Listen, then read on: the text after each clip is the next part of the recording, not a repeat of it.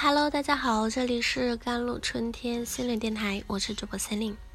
今天想跟大家分享的文章叫做《担心是认知和影响的结合》，是一个涉及我们的智力和情绪的过程。世界上最容易给出的建议，也可能是世界上最难遵循的建议，就是别担心。听起来很简单，不是吗？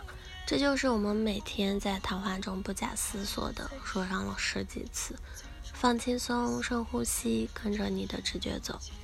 事实上呢，这些建议基本上毫无意义。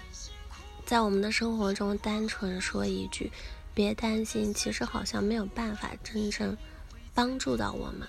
当我们担心时，脑海中可能会出现很多无法无用的想法。让我们的思路更加不清晰，同时呢，没有办法控制事情的发生，也让我们感到焦虑和不安，被混乱和不确定的感觉所折磨。当我们试图打乱这些想法时，有时候会不可避免地发现，我的努力好像只会让事情变得更糟。如果能通过停止担心去解决问题，那么简单，相信我们早就做了。我们为什么不能停止担心呢？为什么这条善意的小建议特别没用，甚至是破坏性的呢？要回答这个问题，我们必须先给担心下个定义。在初步探索后，人们定义为一连串的思想和形象，它代表着一种试图用精神解决问题的尝试。这个问题的结果是不确定的，但包含一个或。多个负面结果的可能性，因此呢，担心与恐惧过程密切相关，而且担心是认知和影响的结合，是一个涉及我们的智力和情绪的过程。试图打断他的问题是双重的，认知因素啊，从理智上讲，担心会让我们不由自主的重复一些不愉快的、没有效果的想法。这些想法对有效解决问题没有帮助，而是反复的自我否定。心理学家《心灵的恶魔》一书中提到了 Leo，他提到白熊这个嗯问题。如果你让一个人不要去想白熊，那么熊的形象反而会充斥他们的思想。当面对一个不受欢迎的想法，比如一个。持久的担心，当我们尝试立刻压制它时，我们便开始了无限循环失败的思想压制。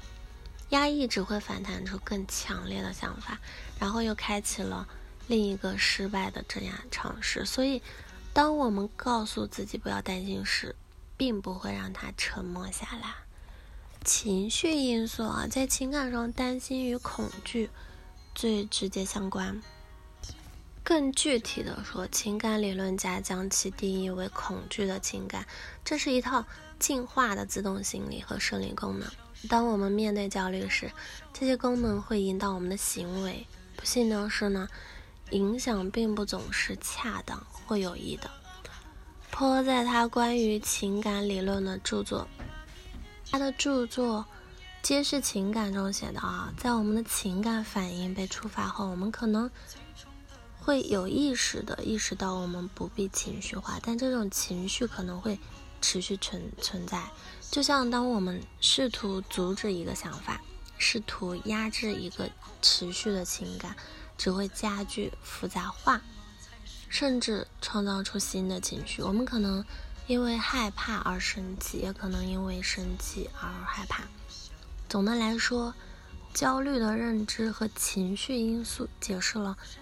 为什么有意识的试图停止焦虑，只会让它变得更糟？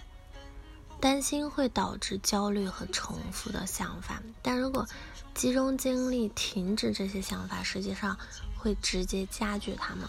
担心源于恐惧，并使之持续下去，但强迫自己压抑消极情绪，反而会放大它，或激活其他负面影响。如愤怒啊，或绝望啊，别担心的命令是一种心理悖论，那本质上呢是自我否定的。